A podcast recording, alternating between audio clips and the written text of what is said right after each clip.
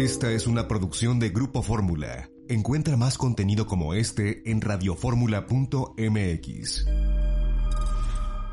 Bueno, yo quiero hablar de un tema que hoy el presidente abordó en su conferencia de prensa, es sobre los servicios médicos. Yo quiero recordar que el presidente López Obrador durante su campaña y después nos prometió que al concluir su gobierno, todos los mexicanos disfrutaríamos de los servicios de un sistema de salud similar al de los países nórdicos. Yo estoy convencido que no le va a ser posible cumplir con lo que él mismo calificó esta mañana como un sueño. Esto es lo que dijo el presidente. Hay países como Suecia, como Noruega, como Dinamarca, donde la salud es gratuita, porque es un derecho, no es un privilegio. El sueño que tenemos y que vamos a convertir en realidad es que podamos entre todos garantizar ese derecho a la atención médica y a los medicamentos gratuitos. La verdad, yo no dudo que el presidente tenga esa buena intención, pero el problema es que para poder dar esos servicios tipo país nórdico, necesita México contar con los recursos económicos, humanos y materiales necesarios para proporcionar esos servicios médicos y medicinas gratuitas. Comparemos la realidad de México con la de los cinco países nórdicos que son Dinamarca, Finlandia, Islandia, Noruega y Suecia. Y algunos pequeños datos, no más para no complicarnos la vida. Porcentaje del Producto Interno Bruto que representan los ingresos fiscales, ingresos fiscales que tarde o temprano se usan para financiar, entre otros, los servicios médicos. Ingresos fiscales como porcentaje del PIB en Suecia, 44%, Finlandia 43%, Noruega 38%, Islandia 38%, México 16%. Comparemos el gasto en salud como porcentaje del Producto Interno Bruto de cada uno de los países. Suecia 11%, Noruega 11%, Dinamarca 10%, Islandia 8,5%, México 5,5%. Comparemos en dólares el gasto gubernamental per cápita o por habitante en salud. Este es el gasto gubernamental. Noruega, 5.803 dólares, Dinamarca, 4.903, Suecia, 4.895, Islandia, 4.219, Finlandia, 3.651 y México, 607. Esos son los números, no los invento yo.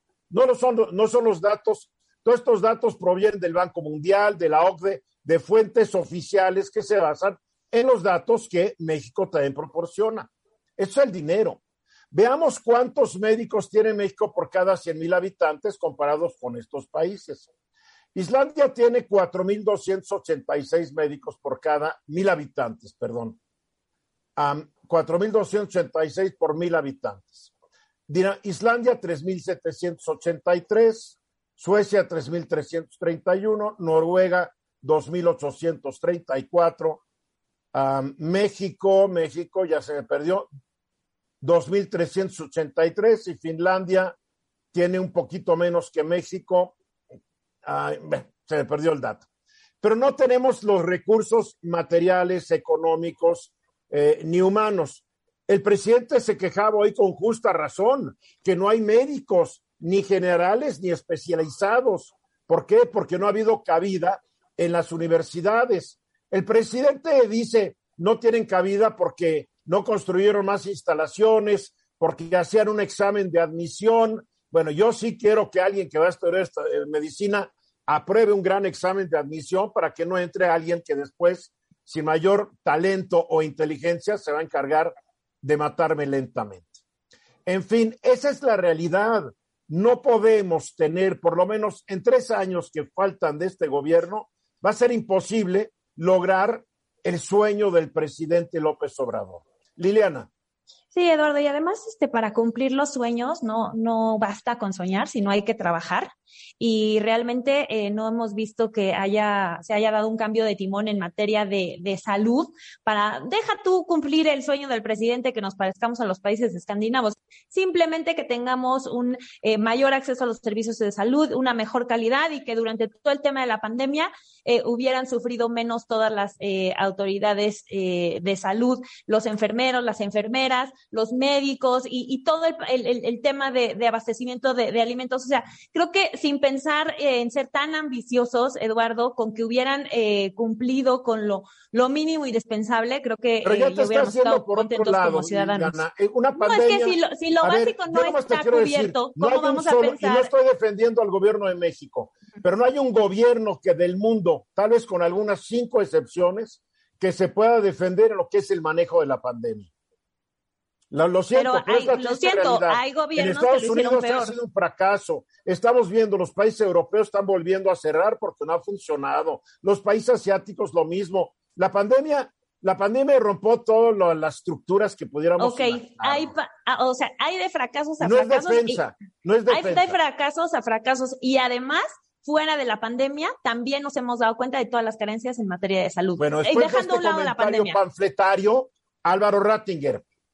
Yo creo que el problema es sumamente complejo. Yo tengo el, honor, y lo digo así, de hablar con muchísimos médicos, porque como saben, además de Mercados.0 tenemos una revista que se llama Salud Diario. Y, y, lo, y, lo, que ves es que la situación de los médicos es sumamente compleja en muchos niveles. Eh, desde una economía que se ha buscado o ha cambiado de consumidores que ahora buscan las cosas en Internet, eh, un pago promedio por consulta menor, eh, falta de apoyo, hay que decirlo, en el sector público para darles empleos bien remunerados a los médicos, eh, falta de acceso a medicinas, falta de acceso a instalaciones. Entonces, en realidad... Eh, y esto es, esto es ancestral. Exacto. Desde que yo, México es una república independiente. Sí, yo coincido contigo, Eduardo, en, en, en este simple hecho. Eh, más allá de, de, de, los deseos del presidente, se ve difícil que pueda cumplir la promesa, porque, y, y, esto va más allá de un presidente no le pueda dar la vuelta. Me da mucha pena, ni tres presidentes le podrían dar la vuelta. Ahora, no le vamos a dar la vuelta si no hay un plan consistente entre tres presidentes. Y eso es lo que nos ha faltado. Se nos olvida que Calderón tenía una estrategia para atacar este problema, Peña Nieto tenía otra y Andrés Manuel tenía otra. Y si quien gane y si llega Sheinbaum vuelve a cambiar, menos lo vamos a lograr. Lo que le falta a este país es correcta ejecución y planes de largo plazo. Le gusta y menos que... corrupción y valorar la función de un médico y dedicar los recursos. No, no, es, es, es una revolución. Ahora sí vamos a ir a la nórdica, ¿no? Hugo. Sí. Bueno, a mí lo que me preocupa también es que, eh, como dice muy bien Álvaro, son problemas verdaderamente complejos como el de seguridad, como el económico. El problema está en ponerse metas fantásticas y reales, que normalmente son ridículas porque es a la vista. Estos datos que, que, que acabas de decir, Eduardo, están a la vista y realmente es algo verdaderamente ilusorio el tratar de decir, vamos a llegar a tal parte. Eh, bueno, pero son políticos, los políticos siempre. A no, ver, dime no, un bueno, presidente, oye, oye, Eduardo, presidente en de México que no nos haya hecho promesas estratosféricas. Sí, Eduardo, está bien en campaña, nada más que tú ya después quieres a alguien serio, ¿no? Que O sea, tú alguien dices que serio los presidentes en México, resuelva después de que los problemas, ¿eh? no dejaron de prometer. No, por eso, Ah. bueno, Eduardo, pero que- a ver, pero no vamos a justificar por los del pasado. No, yo no justifico, pero yo no justifico, pero reconozco que es un mal nacional. Es más, Que habría son que políticos, cambiarlo. Son Pues, políticos. exactamente, Ramsés pues- Pech.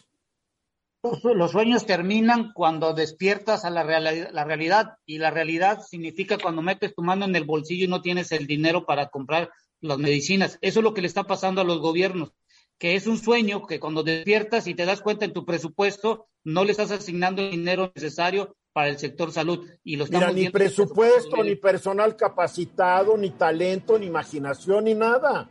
Este país sigue con las mismas lacras en el sistema de salud que las que han existido desde siempre. Y como dice Hugo, las promesas ahí siguen, pero recuerden, prometer no empobrece. Vamos a los mensajes.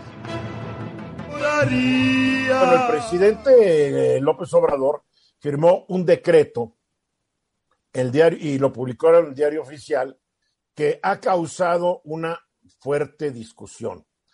Porque el presidente declara de interés público y seguridad nacional, pues casi, casi todo lo que construye su gobierno.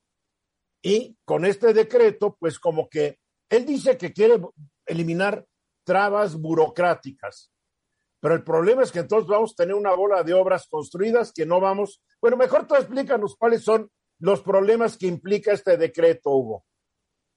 Bueno, eh, él, él habla de que quiere eliminar trámites, Eduardo, y como tú bien dices, trabas burocráticas. Sin embargo, bueno, este tipo de normatividad es esencial, en primer lugar, para que se cumplan las normas. El presidente en la mañana dice, les quiero recordar que se tratan de instituciones, las del Estado, obviamente, y las empresas, las empresas contratadas por el Estado, que son honorables, que son incorruptibles y que además cuidan el medio ambiente. Entonces, yo creo que el argumento principal del presidente para que, para que esta, esta, este decreto funcione, pues es la moralidad. ¿Y, a, qué se refiere? Se refiere, por ejemplo, a que las dependencias, según este decreto, las dependencias que tienen que dar permisos y tienen que, que avalar que, que vaya hacia adelante una obra, por así decirlo, algo, algo, algo real, una obra, este, pues en cinco días le tienen que dar el permiso y ahí el presidente, las instituciones y las empresas tendrán hasta un año sin saber si cumplen o no las normas para eh, seguir trabajando, para que nadie los pare, para que no haya paros, para que nadie eh, utilice eh, instrumentos legales que puedan contravenir o que puedan frenar las obras. Pero esto, yo creo que este, porque el presidente pues ya está curado en salud por todos los amparos que le pusieron contra el nuevo aeropuerto, contra algunos lugares por donde pasa el tren Maya, el mismo transísmico. Entonces el presidente recurre a, esto que es como decir, la ley no se aplica en estas cosas y si, una dependencia no dice nada en cinco días, se, se entra en la afirmativa ficta donde se da por que aprobado todo. Pero, a ver, el presidente, el presidente dice que las empresas van a ser muy honestas, etcétera, etcétera. Pero muchas de estas empresas que trabajan hoy con el presidente, está documentado cómo han violado leyes ambientales al construir hoteles, al construir muelles, al construir, han degradado el medio ambiente, otras han dejado cicatrices terribles eh, en lo que es cemento, etcétera, etcétera. Entonces, como que el presidente espera demasiado de, o no sabe bien qué han hecho estas empresas en el pasado, Ramsés. Bueno, lo primero que hay que también decir es que debemos de cancelar ya el TEMEC con este nuevo acuerdo. ¿Por qué lo tenemos que cancelar el TEMEC?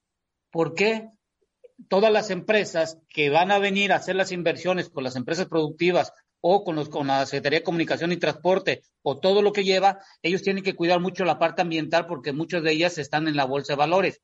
La pregunta aquí es, si tú tienes un problema o un daño y haces en, en, en México, en el futuro esto te va a traer problemas, porque acuérdense que este es un acuerdo que puede ser modificado en la siguiente administración. La pregunta aquí es, en el TEMEC está el, capítulo de la parte ambiental, está de la, de la parte de reguladores, está de las mejores prácticas internacionales. Entonces, ¿cómo se van a venir empresas a contratar si en menos de no, pero olvídate de eso, las mismas empresas mexicanas van a estar infringiendo el Tratado México, Estados Unidos y Canadá. No se puede, no se puede, porque además automáticamente las ponen en una posición de ventaja frente a otras empresas. Liliana. Sí, Eduardo, me, parece que estas acciones eh, por parte del Ejecutivo son un tanto innecesarias. Eh, creo que los expertos legales, eh, por lo menos hasta este momento, concuerdan que esa, ese decreto se puede echar hacia atrás, pero más importante que eso, Eduardo, es la señal que se manda a los inversionistas en general. Mil veces nos hemos dado cuenta cómo esas señales de posible vulneración del Estado de Derecho, de eh, que ahuyentan a los inversionistas, ¿no? Que eh, generan alertas. Eh, ¿Cuál es la necesidad de hacer este tipo de acciones, Eduardo, que no promueven la inversión, no pues promueven la estabilidad, no, promueven la transparencia? No lo están asustando tanto, Liliana, porque ayer se anunció que la inversión extranjera directa en los primeros 10 meses o 9 meses de este año es superior a la de la inversión de los, del mismo periodo del año pasado.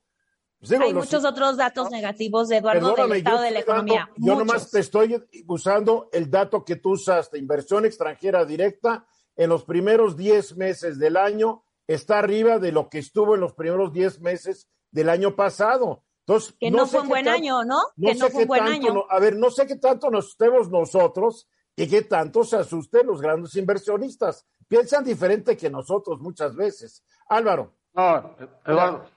Yo creo, y lo, lo comentaré un poco más en el segmento, es que las consecuencias de esta decisión no serán ahorita.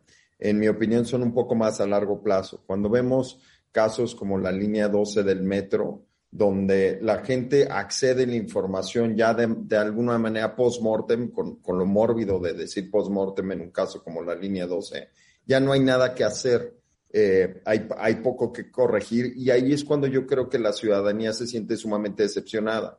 Entonces, una decisión de este tipo de cerrar el acceso a la información y la participación, ¿por qué no democrática de otras empresas?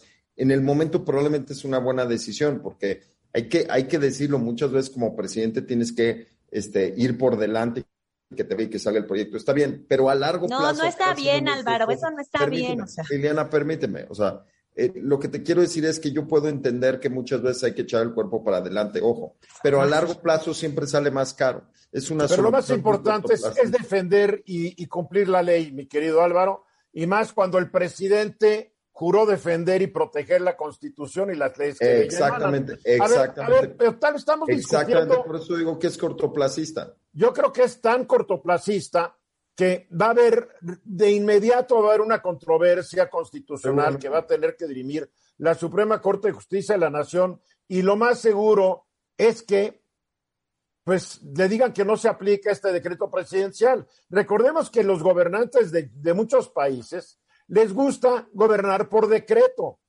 Joe Biden lo está haciendo, eh, Trump lo hizo, presidentes anteriores de México por decreto. A ver cómo desapareció el presidente Calderón, la compañía de Luz y Fuerza del Centro, por decreto, se acabó una compañía. Entonces, así gobiernan cuando no pueden tal vez obtener por la vía legislativa los cambios que quieren. Pero para está la Suprema Corte, que tiene que determinar el INAI ya se pronunció en contra, diciendo que esto va en contra de la transparencia y diciendo que no todo de lo que está incluyendo el presidente puede considerarse seguridad nacional. O sea que si el, al gobierno le da por construir un hotel, el hotel es seguridad nacional, Hugo. Puesto que no. O sea, aquí el problema está en que la imposición siempre es imponer una razón una razón moral sobre las leyes. Y aquí, yo mira, una razón moral, ¿eh? yo una razón muy práctica. Yo quiero acabar mis horas antes de que se acabe el sexenio él, él, y vámonos. Está poniendo, no, él está diciendo que debemos de confiar en la honestidad de las empresas, de que debemos de confiar en que cuidan ni tú te la crees, ni tú te la crees. es una razón moral. Ni tú te la crees. Él lo quiere para poder hacer es una razón moral rápidamente. imponer sobre las leyes, digo, sobre la Constitución. Ni tú te la crees. Francine, no, no te veo, no sé cómo vamos de tiempo.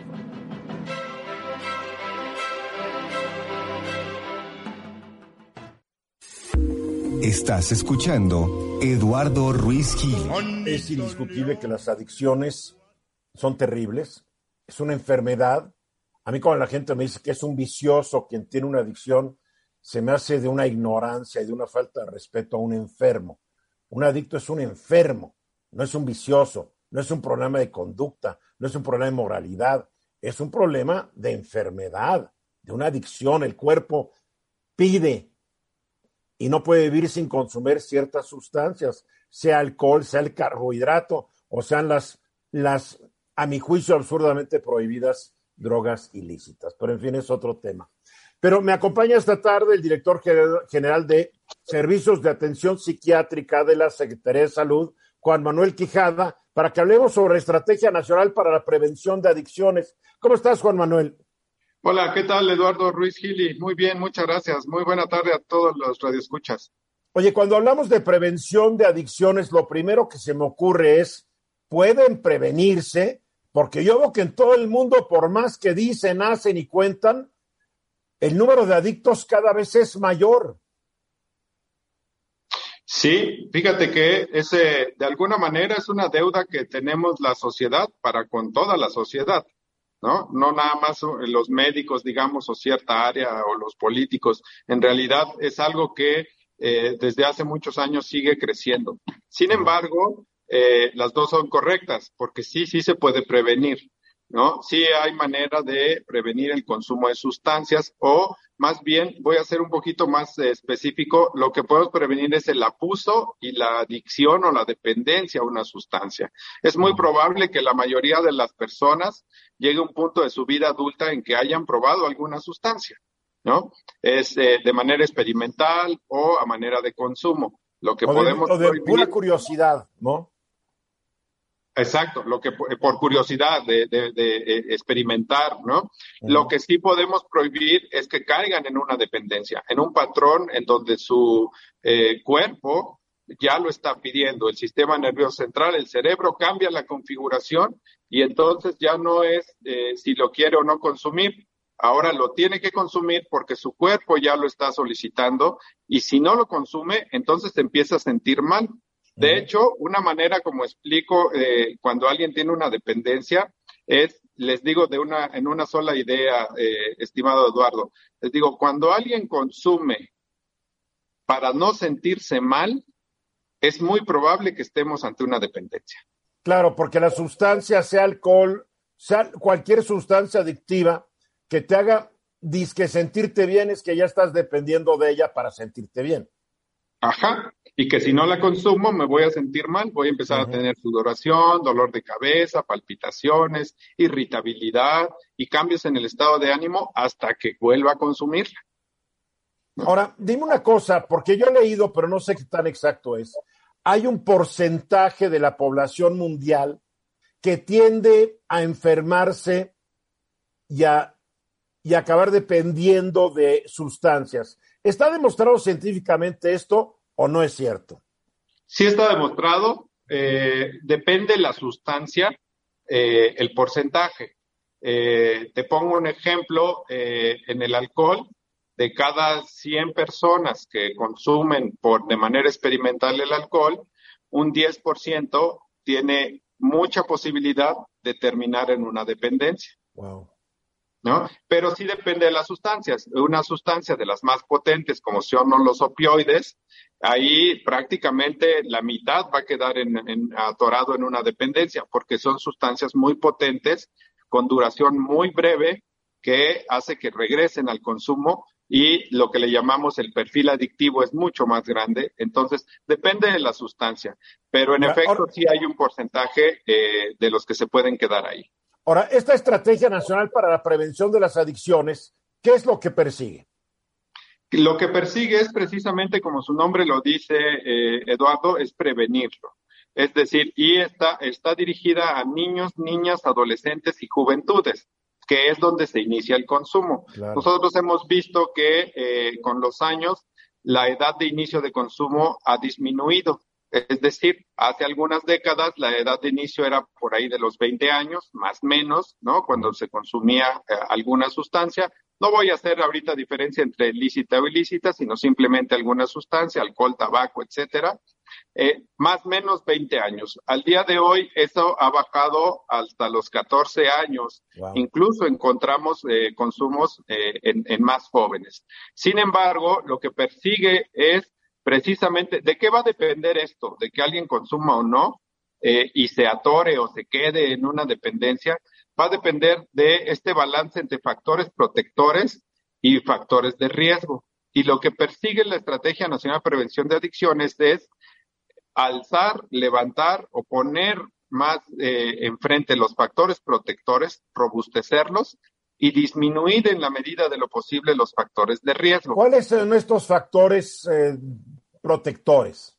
Un factor protector muy, muy este, conocido es, por ejemplo, que tú puedas identificar tus emociones, que tú puedas saber que lo que yo siento se llama tristeza o que lo que yo siento se llama ansiedad o que lo que yo siento es una frustración. Suena muy sencillo, pero sabes que luego en la consulta nos encontramos adultos que no saben ponerle nombre a sus emociones eh, y ese es el, el puro inicio. Porque Imagino de ahí, que es más grave en hombres que en este país nos enseñan que como hombres debemos suprimir nuestras emociones y no demostrarlas.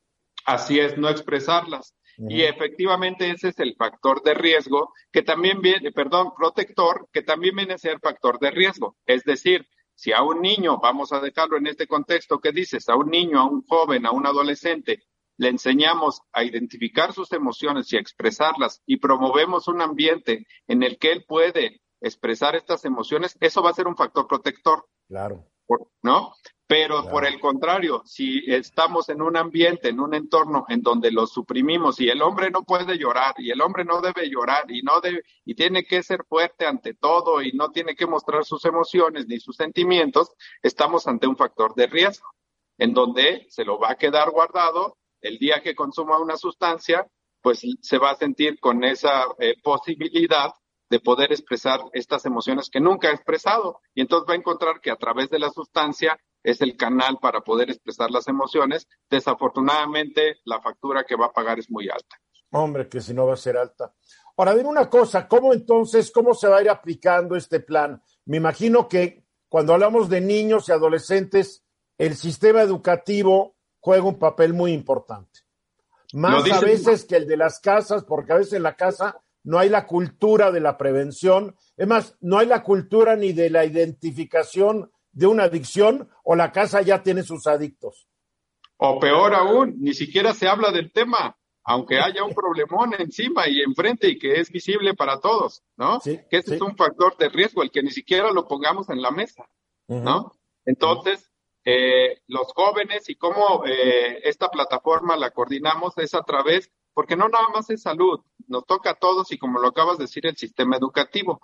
La Estrategia Nacional para la Prevención de Adicciones incide en esta materia que se sigue todavía trabajando, pero que ya está lanzada de vida saludable, en donde está, nos aseguramos que en esta materia estén estos elementos que brinden a la, a la niñez, a las juventudes, a los adolescentes, que brinden las estrategias y las herramientas para identificar estas emociones. Y que si en casa no tienen este lugar para poder expresarlas o que se favorezca esto, si sea en la escuela o si sea en un entorno familiar o incluso eh, eh, en un entorno cultural, una actividad extra, extraacadémica, ¿no? En, en, en, en un club de, de, de, deporte, en un club de ajedrez, en un club de bicicletas, que ahí puedan ellos reforzar estos factores protectores. Por eso es que no nada más Secretaría de Educación, sino Secretaría de Cultura, CONADE y demás eh, instituciones están todas colaborando en este sentido de reforzar los factores protectores para poder evitar el consumo de sustancias. Para reforzar estos factores protectores, yo me imagino que la gente que los quiere promover y enseñar tiene que estar más o menos preparada e instruida en el asunto. ¿Cómo le van a hacer para que los maestros sepan por dónde platicarlo, cómo detectar al chico o la chica que puede estar ya teniendo problemas? Porque esto es, esto es bien complicado, ¿eh? Es correcto. Bueno, lo que estamos haciendo a través de la Estrategia Nacional de Prevención de Adicciones es lo que le llamamos la transferencia de capacidades.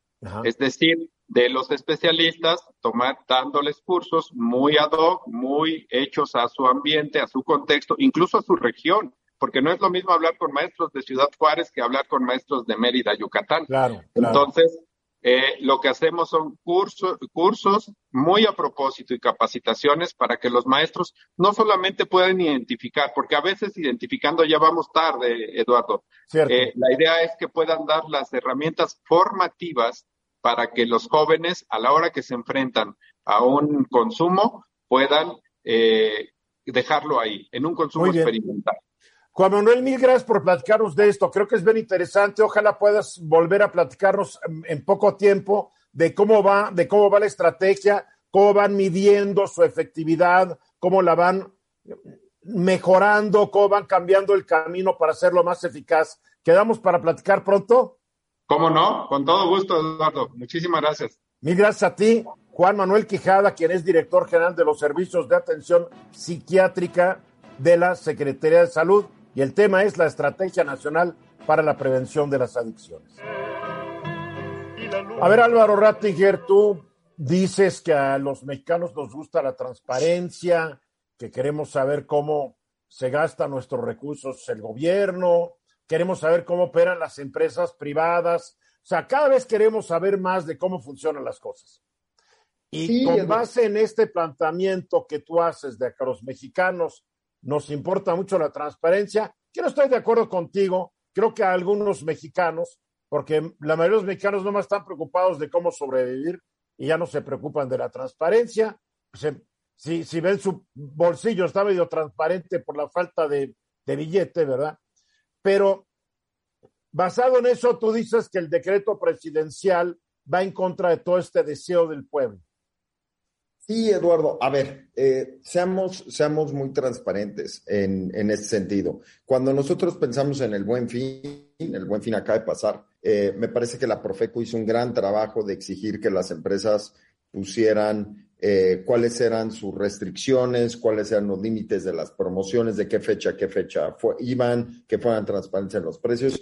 Eh, vamos, el gobierno ha sido, y, tengo que admitir, este gobierno en particular ha sido sumamente exitoso en exigir que las empresas sean transparentes en lo que le dan al consumidor. Pero, no, en, pero no en exigirse a sí mismo. E, es que ese es el tema. Entonces, e, es, muy simple. Cuando tú de algún modo eh, acostumbras al consumidor a que las cosas tienen que ser de una forma, cuando las cambias las cosas eh, dificultan. Y eso es parte del, del tema central toral de este comentario. Cuando tú ves que eh, 70% de los consumidores, Eduardo, sí les importan los factores de transparencia, de sostenibilidad, de garantía, de impacto medioambiental. Eh, lo que sí te puedo decir es que eh, estos valores los consumidores están dispuestos a pagar una cantidad adicional de hasta 35% más si la compra es sostenible o sustentable. Ojo, hasta 35% eh, por ciento más, siempre y cuando los productos sean reciclados o ecológicos. Y esto, eh, quieras o no, Eduardo, pega en el, en el tren Maya. 57% de los encuestados en la encuesta global eh, que hace la mano estatista con Mercados.0 afirma que incluso están dispuestos a cambiar sus hábitos de compra para ayudar a reducir el impacto medioambiental negativo. 79% de los consumidores indica en México, Eduardo, que es sumamente importante que las marcas proporcionen garantías, autenticidad, transparencia eh, de los productos y servicios que estén utilizando y que estén certificados. En este orden de ideas, Eduardo, yo creo que el cerrar la información a obras de, carácter público y, de infraestructura tan importantes como las de Andrés Manuel López Obrador, a la larga será malo, porque, insisto, el consumidor se está educando en esto y donde saldrá, te lo aseguro, será en las urnas y, no es contra Andrés Manuel, es contra cualquier presidente que sea opaco. A la larga el consumidor va a decir, ¿por qué no lo sé? Y para mí el mejor ejemplo fue la línea 12. La gente sí se molestó con los proveedores de la línea 12. Bueno, oye, ¿cómo se va a molestar? Se cayó y hubo muertos. Exactamente. Pero, pero, no, pero tú no veías que se quejaran mucho de ello antes de que hubiera muertos. Porque no sabía necesariamente cuando sale la noticia y sale quién está detrás el consumidor tiende a enojarse. Y eso es lo que te quiero decir. Mira, obtener la confianza de los consumidores a través de transparencia y trazabilidad eh, es una de las prioridades de las empresas ahorita a nivel mundial y tiene que empezar a ser prioridad. Pero obviamente no de muchos gobiernos a nivel mundial. Obviamente de muchos gobiernos no se entiende lo que es transparencia y trazabilidad. Y no te preocupes, lo mismo está pasando con el plan de infraestructura de Biden. Se pidió que se autorizara una suma millonaria y no se sabe para qué se utilizará. Lo mismo está pasando en México. Entonces, los tres amigos de México, Estados Unidos y Canadá están sufriendo el mismo mal, falta de transparencia de cara al consumidor. El mismo Trudeau se ha metido en líos por falta de transparencia. Hugo. Bueno, este, eh, coincido con, con Álvaro, sin embargo, eh, yo creo que este discurso, sobre todo de la transparencia en cuanto a contratos y lo que está haciendo el gobierno, difícilmente va a permear a nivel del voto masivo. ¿Por qué lo digo? Porque es un tema que no es muy fácil para toda la gente, por un lado. Y por otro lado, hay un discurso que está especialmente diseñado para decirle a la gente que todo es transparente, que todo es honesto y que todo está bien hecho. Y un discurso que sí permea. Ahora, por ejemplo, el Instituto Mexicano de la Competitividad dice que en el 2020 nada más el ejército aumentó el 64% de sus contratos sin licitación. No quiere decir tampoco el gobierno, federal, el gobierno federal, el grueso de los contratos es sin licitación pública como lo ordena la ley. Mm, pero, pero Eduardo, el, el mismo pretexto. hay que tomar rápidamente una decisión Así lo hacen. Mira, Eduardo, sí. Ahora, el, problema está en que si este decreto empieza a funcionar el presidente o no hay una controversia constitucional que se lo eche abajo, el problema va a ser verdaderamente fuerte porque no nada más van a hacer contratos sin licitación, sino van a reservar esa información por seguridad nacional los años que se les pegue la gana. Porque nada más en el, en el 2006 el, el, este, Andrés Manuel López Obrador, en el 2004, reservó por 10 años las obras del segundo piso. ¿Qué le impide reservar 10 años más lo que se está haciendo ahorita? Creo que la reserva máxima son 12 años, no lo sé, por ahí está la ley. A ver, Liliana. Sí, a mí lo que me parece es que, eh, sin lugar a dudas, este decreto eh, genera mayor opacidad y tenemos que tener bien claro que mayor opacidad conlleva a mayor corrupción. Correcto. Esa relación. Ahora sí estoy de acuerdo contigo al 100%. Entonces, entonces, partiendo de esa eh, premisa, nos tiene que parecer que esto está mal. Punto. Que de por ninguna manera para agilizar las obras, para que sea más rápido. Eso no puede ser una disculpa en un gobierno en donde hemos tenido tantos problemas de corrupción asociados a las obras públicas. O sea, es, más, ah, este, eh, Eduardo, yo te diría que me parecería que en este país son raras las obras públicas y las obras de infraestructura que no están plagadas de corrupción. ¿Cómo podemos permitir que se sigan atendiendo y creando de esta manera? Ramsés. Bueno, otra cosa que creo que el acuerdo, yo creo que no lo, no es tanto lo más importante, sin, y la parte de transferencia es cada obra que se realice debe de tener una norma que se debe de cumplir para estar en un tiempo para su construcción. Me vayan a decir que en Estados Unidos, Canadá y en Europa que construyen obras que, tardan uno, dos, tres años, ahora vamos a hacer obras que ellos tardan tres en menos de un año. Hay que tener cuidado porque eso está ligado a individuos que utilizan cada una de las infraestructuras que se construyen.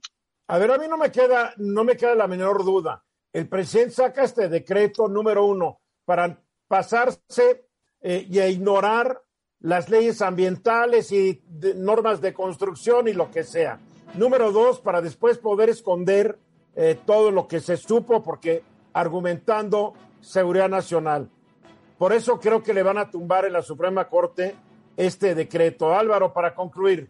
Para concluir, si no empezamos a pensar en los votantes como consumidores, no podremos hacer los paralelismos y eso le afectará al gobierno. De regreso, para 31 minutos después de la hora, un estudio realizado en 10 países que en conjunto representan el 60% del Producto Interno Bruto Mundial, pues da a conocer cosas muy interesantes y sobre ellas nos va a platicar Ramses Pech. Dentro de estos, dentro de estos países, 10 países, está México. A ver, ¿qué es lo que encontró este estudio, Ramsés? Bueno, primero hizo una separación entre Producto Interno Bruto y lo ligó a la productividad. Fue lo primero. Segundo, dividió en cómo está constituido el patrimonio de los hogares, de, los, de las naciones, del sector financiero y del sistema financiero. Y esto lo hicieron en patrimonio o el capital que se tenga de patrimonio en función de los activos menos los pasivos. Los activos son una, una casa, puede ser una carretera o una infraestructura que se tenga de una construcción de un edificio. Y los pasivos es lo que tú debes para son poder. Tus deudas. son tus deudas. Entonces, lo que encontraron es que los, en las últimas dos décadas, en los hogares la riqueza de las gentes se basó en, en, los inmuebles, es decir, en tu casa, en los terrenos. Y en México, nuestro patrimonio está basado el 50% en esto, en tener un hogar o deber un hogar o tener un terreno o deber el terreno. Pero tardamos en mucho tiempo en pagar esta cantidad de dinero para pero ojo, que en México mucha gente lo considera un activo y la escritura está mal, no hay título de propiedad se lo compraron al tío y el tío se lo había comprado al compadre y ya van como ocho compradores y no hay escritura. Exacto. Y la otra cosa es que encontraron este estudio, que en un momento dado si era rentable tener una casa como un activo que te generara un poco de flujo de efectivo hacia tu patrimonio. Pero resulta ser que ahora no, porque después de dos décadas se incrementó el costo de las casas, pero las rentas, supongamos que tú ibas a rentar el inmueble, ya no tienes la misma ganancia. Y esto derivado por la inflación, por el incremento del mantenimiento y todo lo que conlleva. Por lo tanto, ¿qué es lo que dice el estudio de McKinsey? Dice que todos los hogares, gobiernos y sistemas financieros y sector financieros deben de ligar el dinero a productividad, es decir, que vaya al Producto Interno Bruto. ¿Y qué quiere decir? Como Japón, Japón invirtió mucho en la manufactura y esto de manufactura creó productividad. Por eso vemos que el plan del presidente Biden, o de Estados Unidos más bien dicho, su plan de infraestructura y los nuevos eh, empleos que se están tratando de generar con el plan que se va a aprobar en los próximos días, si es que así pasa, es generar Producto Interno Bruto y no ligarlo tanto al, al valor de los activos. Y esto lo vemos en Estados Unidos en el 2008 y 2010. ¿Qué significa esto en conclusión? En el hogar, yo, si voy a comprar una estufa, hay que ver esa estufa, cuánto tiempo me va a durar y en dado caso que yo lo quiera vender, cuánto es el valor de recuperación. Es como un carro. Un carro es un patrimonio que tiene un tiempo que se deprecia y hay que ver en cuánto va a ser el valor. En una casa, cuánto tiempo es el crédito y si en dado caso yo dejo de vivir porque me cambio, en cuánto puedo rentar yo la casa para pagarlo, la cantidad que yo estoy pagando en el banco.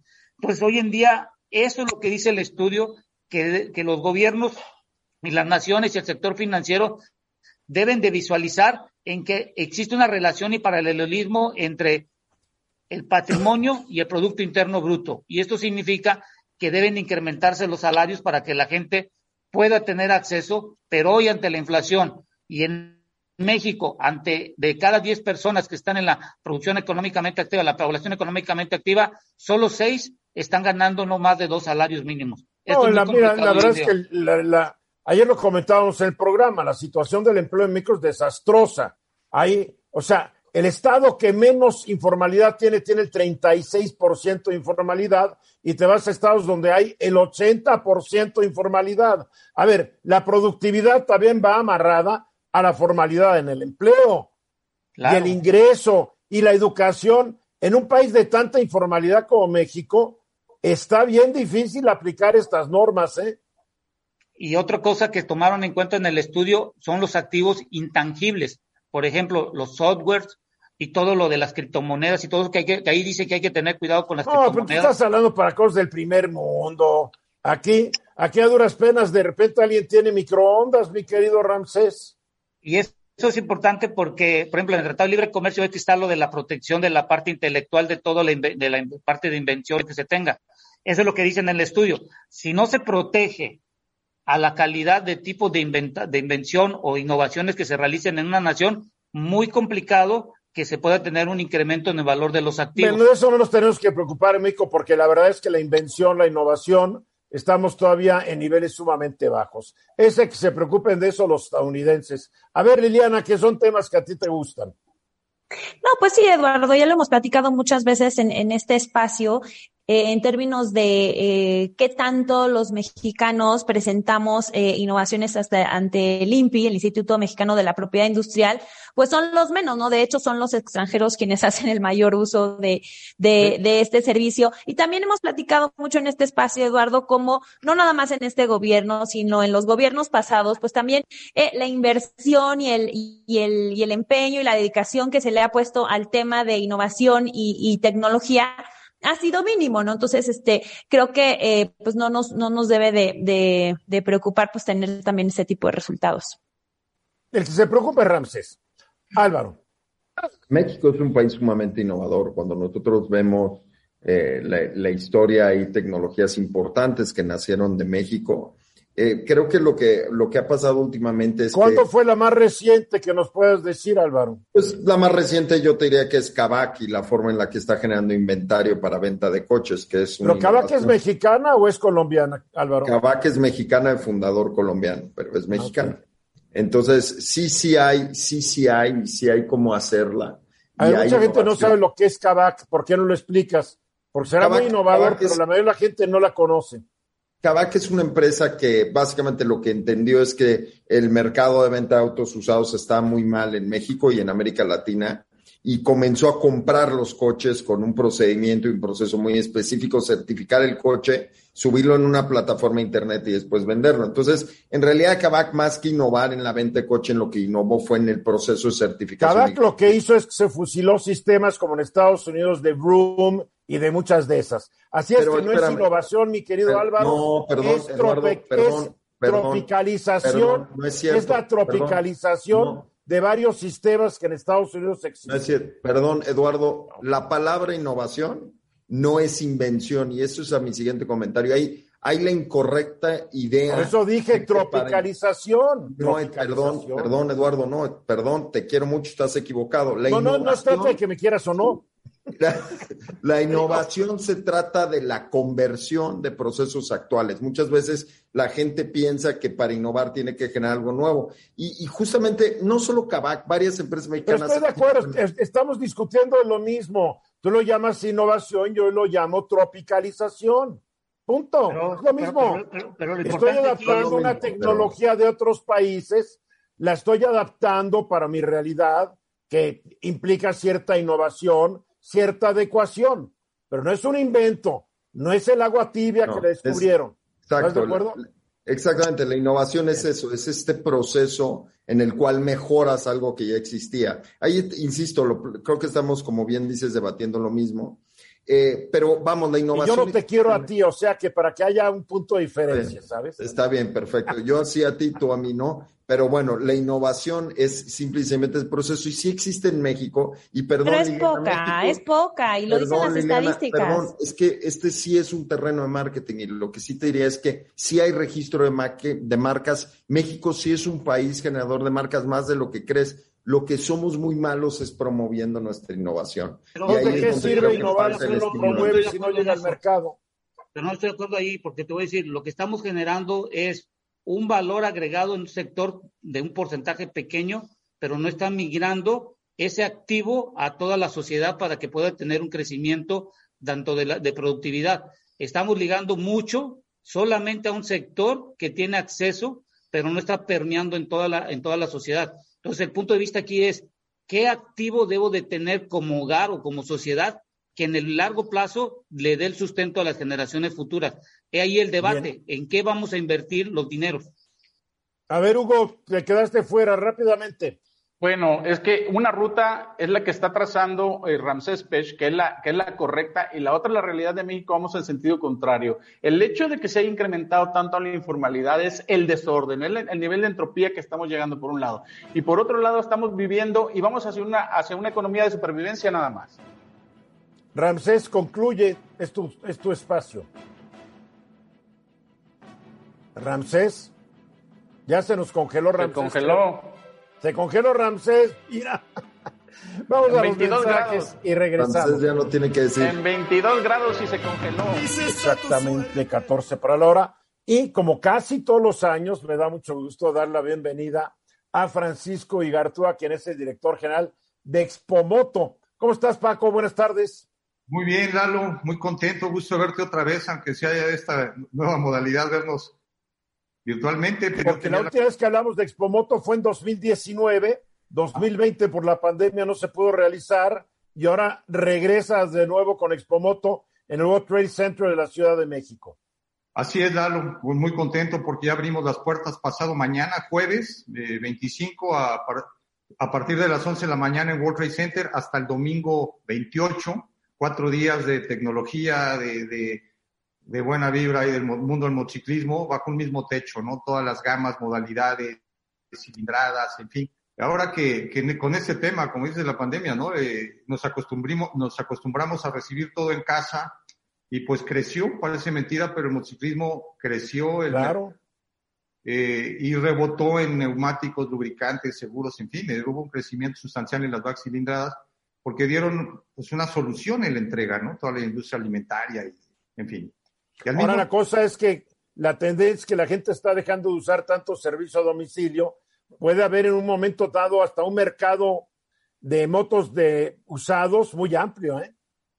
Sí, efectivamente, este, pues se está dando, hay un cambio y sobre todo que está avanzando mucho la tecnología. El off-road, por ejemplo, que México tiene tantas cosas que ofrecer, ¿no? Sierras, montañas, ríos. En la pandemia, pues te ponías un casco y te ibas a la naturaleza y estabas seguro, ¿no? Ese sentimiento también en las altas gamas creció, la gente que salía al campo, a, eventos eminentemente familiares, todo eso también lo tenemos. No necesitas ser motociclista para subirte un, un vehículo de cuatro ruedas off-road, de cuatro plazas, irte con la familia, en fin. Y como tú sabes, cada moto tiene su modalidad, ¿no? Y cada modalidad tiene su tipo de equipo. Y todo eso lo encuentras, flotillas para los empresarios, bajo un mismo techo ver todas las gamas, precios, en fin ahora que es tan necesario. Todo esto lo puedo ver en Expomoto. ¿Cuántos expositores tienes este año? Mira, estamos bien, un plano muy interesante. Lo que pasa es que en el motociclismo alguna, alguna, un corporativo maneja 15, 16 marcas porque representan aceites, seguros, en fin. Pero tenemos unas arriba de 600 marcas, tenemos expositores. Eh, y, tenemos también nuestros pabellones tradicionales, ¿no? El, el, pabellón del Museo de la Moto, que ves salir a la luz esas colecciones privadas que están por ahí guardadas y ves, ves pasar los años, cómo evolucionó la motocicleta. Tenemos también este, la, la, zona custom, donde ves el arte de personalizar una moto que le llama mucho la atención también al público visitante, la aerografía en los tanques, en fin, todo hecho a tu gusto. Tenemos también Moto Outlet, puedes tener la oportunidad de ir a vender tu moto usada, la que traes en circulación, para hacerte del nuevo equipo en el área de exhibición las pasarelas que, tanto te, te llamaron la atención de Moto Fashion con los modelos internacionales que, que, nos permite ver la parte de estilo de vida, que hay, hay mucho de moda, ¿no? En el mundo. claro. Ahora dime una cosa, eh, ¿de qué hora a qué hora están abiertos para que la gente ya vaya haciendo sus planes? 11 de la mañana a 8 de la noche, jueves a domingo, y les recomiendo mucho comprar su boleto en línea para evitar filas, que es parte del protocolo, en www.expomoto.com.mx con tu código QR, ahora que es tan práctico, ya directamente lo lees y pasas inmediatamente sin hacer filas. Este, en la página web está toda la información también, nuestras redes sociales muy activas con Expomoto en Twitter, en Instagram, en Facebook como Expomoto. Y pues eh, es un evento eminentemente familiar. Eh, no, yo, yo he estado y, me, y no, soy motos, no soy motociclista, pero la paso muy bien porque hay unas máquinas que sí son impresionantes. El Museo de las Motos es muy divertido y ves cosas muy interesantes. Esta es la edición número cuál de Expomoto. Vigésimo primera, debería ser la vigésimo segunda, pero desgraciadamente nos brincamos un año. Y este, y vigésimo primera habíamos hecho cinco en el noroeste del país. Tenemos ya prácticamente 27 años promoviendo el motociclismo en todos sus ámbitos, culturas. Bien. ¿Cuál es el próximo evento que vas a tener fuera de Expomoto aquí en la Ciudad de México? En la Ciudad de México, la verdad, trabajamos todo el año para Expomoto, Lalo. Este es un evento que nos demanda. Pero, la piensas llevar a otras ciudades, ¿no? Eh, bueno, tenemos pensado Guadalajara aproximadamente en junio, que también fue un tema de, de, expander horizontes. El Bajío y el Occidente es un mercado empujante y también el off-road tiene un crecimiento sustancial. Muy bien. Pues te felicito porque eres prueba de tenacidad y, y has hecho de lo que empezó como un evento chiquito el evento de referencia para las el motociclismo en México. Paco, mil gracias. Más a ti, Lalo, un gran abrazo y a todo tu equipo. Saludos a tu auditorio. Gracias, Francisco Igartúa, director general de Expo Moto. Vayan, la van a pasar muy bien en el World Trade Center. Muy bien, Liliana Alvarado. Otra, a ver, dinos cómo se deben hacer las cosas. Mira, Eduardo, pues el día de hoy eh, traigo un tema muy interesante. Este, a ver, me gustaría preguntarle aquí a mis compañeros y a ti también, ¿quién de ustedes sabe en sus colonias en qué se invirtió el presupuesto participativo? Pues ninguno. Se invirtió, el presupuesto participativo. Es una cantidad, es una cantidad tan mínima que capaz que a mi colonia le tocaron 20 centavos. No, no, no les tocan 20 centavos es por colonia, Eduardo. Y de hecho, eh, existe un portal, y ahorita les voy a dar la dirección, donde cada quien eh, puede consultar en su colonia cuáles fueron los proyectos eh, que concursaron para ese presupuesto participativo y además cuáles fueron los proyectos que finalmente ganaron. La página ¿Cuál es el sitio? Porque ya, ahora sí ya me ganó la curiosidad. Presupuestoparticipativo.org. Ahí van a meter los datos de su colonia y pueden consultar cuáles fueron los proyectos pueden consultar cuáles fueron los ganadores y no nada más de este eh, último año, sino se pueden ir eh, años hacia atrás, eh, pues de todas las colonias de la Ciudad de México y, y, lo sugiero que lo hagan para, para que sepan que, eh, cuáles fueron los proyectos por los que tal vez posiblemente ustedes hubieran eh, votado de haber Pero esto no, es para la, esto no es para la Ciudad de México. Es para la Ciudad de México, ah, Eduardo. Qué chiste, ¿Y los que no viven en la Ciudad de México qué?